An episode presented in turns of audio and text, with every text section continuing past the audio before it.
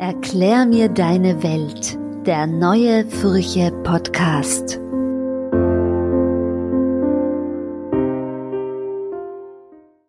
Mein Brief vom 20. Juli 2023. Liebe Frau Hirzberger, ja, ein wenig erschrocken war ich schon, als Sie in Ihrem jüngsten Brief schrieben, dass Sie sich vor meiner Antwort hinsichtlich unserer Weltschmerzdebatte gefürchtet hätten. Aber das hat sich ja dann gleich entspannt, so dass Sie Ihr offenbar veganes Frühstück genießen konnten. Apropos vegan, soweit bin ich noch nicht, aber wir sind auf dem Weg. Zumindest gibt es bei uns seit geraumer Zeit nur mehr höchstens ein bis zweimal in der Woche Fleisch was übrigens in meiner Kindheit eine Selbstverständlichkeit war. Und wenn wir schon langsam dorthin wieder zurückkehren, dann tun wir es bewusst, der Umwelt, den Tieren und uns selber zum Wohle. Aber es gibt keinen Grund, sich den Jungen gegenüber als bedürftige Nachkriegskinder zu brüsten, für die es das alles nicht gegeben hat wovon heute die Jungen verschwenderisch zu viel hätten.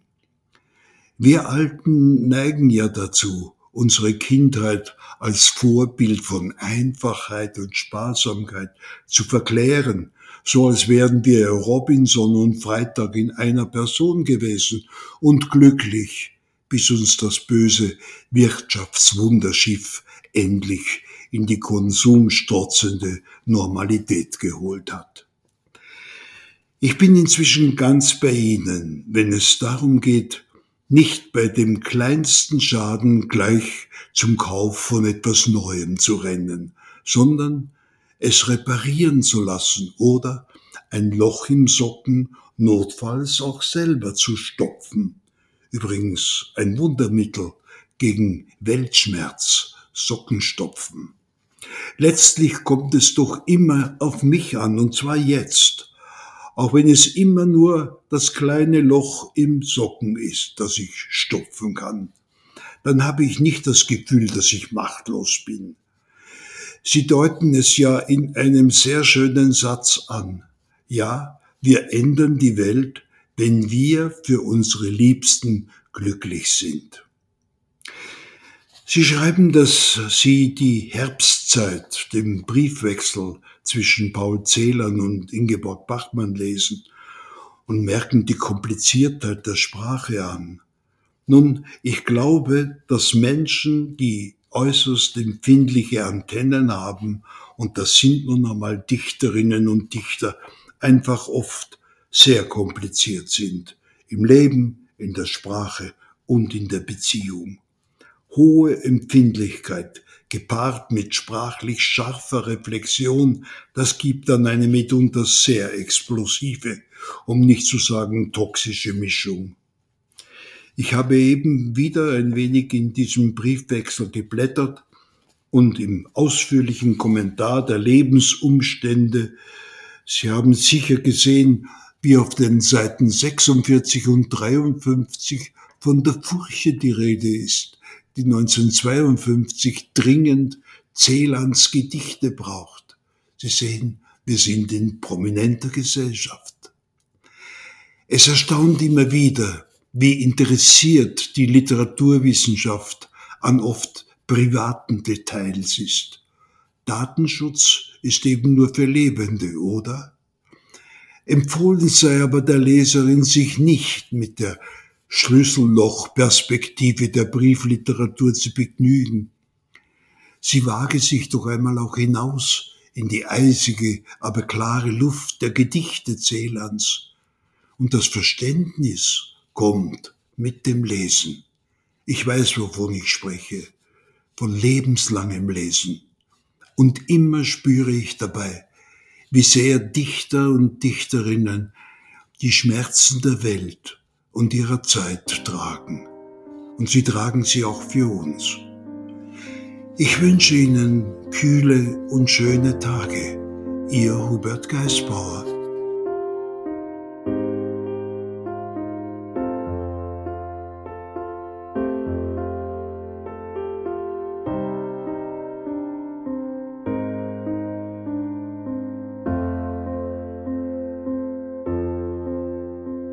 August 2023. Oh, wie schön.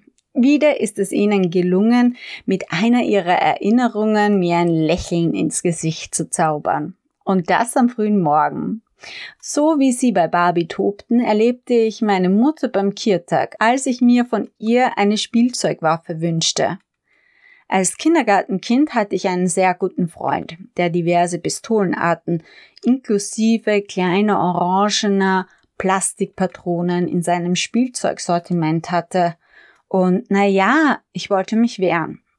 Über zehn Jahre später war ich Au pair in Holland und verstand, warum meine Mutter mir diesen Wunsch verwehrt hatte. Als Wochenendsevent traf ich mich mit meinen italienischen, schwedischen und niederländischen Freundinnen beim Lasertag. Ich habe es kaum erwarten können. Mein Bauch kribbelte vor Vorfreude, als mir meine Kampfausrüstung übergeben wurde. Dann ging es ins Dunkle und als ich mit dem Laser auf eine Freundin zielte, wurde mir mulmig. Nein, das will ich nicht, auch nicht als Spiel, wurde mir bewusst. Und so wartete ich in meinem Versteck, bis der Trubel vorbei war. Seitdem war ich von meinem Wunsch geheilt und bin meiner Mutter für ihre Durchsetzungskraft dankbar. Allerdings begeistert es mich, wenn Erwachsene in der Konfrontation mit ihren Kindern Liebe über Ideologie stellen. Durch meine Nichte und meinen Neffen komme auch ich langsam in diesen Genuss und muss manchmal im Nachhinein auch über die Situationen schmunzeln. Zum Beispiel, wenn ich mich mit meiner Nichte zu einer Netflix-Night treffe und ich die Wahl zwischen den Kardashians oder Horrorfilmen habe. Beides reizt in mir ideologische Argumentationslust. Ich erinnere mich dann daran, wie ich als Teenager meine Cousine in Kärnten besucht habe und wir uns in die Horrorabteilung des Filmverleihs schlichen, um den angsteinflößendsten Film zu finden, den wir anschauen könnten. Einmal war es Blair Witch Project. Dann verstehe ich, warum meine Nichte so gern diese Filme konsumiert. Ich vermute, es ist der Reiz des Gefährlichen. Aber der Horror künftiger Klimaprognosen und ihre gegenwärtigen Vorboten reichen mir persönlich an Nervenkitzel aus. Deshalb entscheide ich mich meist für Kim und Co. Vielen Dank, dass Sie sich auf das Thema Ageism einlassen. Ich möchte noch etwas zur Definition des Begriffes ergänzen. Wenn Sie schreiben, beide, Papst und Bundespräsident, zeigen keine Spur von Ageism und fortführen, dass das Verheilen ihrer Rufe den starrsinnigen Adressantinnen geschuldet sei, ist genau das Ageism. Zumindest wenn man ihnen nicht zuhört. Zumindest wenn man ihnen nicht zuhört, weil sie älter sind. Denn die Diskriminierung aufgrund des Alters kommt selten von innen, sondern von der Gesellschaft. Umso erfreulicher stimmt mich Ihr Fund aus dem Lexikon und Ihren Textfragmenten. Über einen Einblick in letztere würde ich mich sehr freuen. Zu guter Letzt bringen Sie mich mit Ihrer Frage, was ich von Tattoos halte, noch einmal zum Lachen. Nicht, weil ich es lustig finde, sondern weil sie so unerwartet kam. Was stört Sie denn daran? Eine ausführliche Antwort gebe ich Ihnen gerne noch. Für heute schließe ich jedoch mit einem Geständnis. Ich habe eines, ein kleines, das mich und meine drei langjährigsten Herzensmenschen verbindet. Ihre Johanna Hirzberger. Erklär mir deine Welt, der neue Furche Podcast.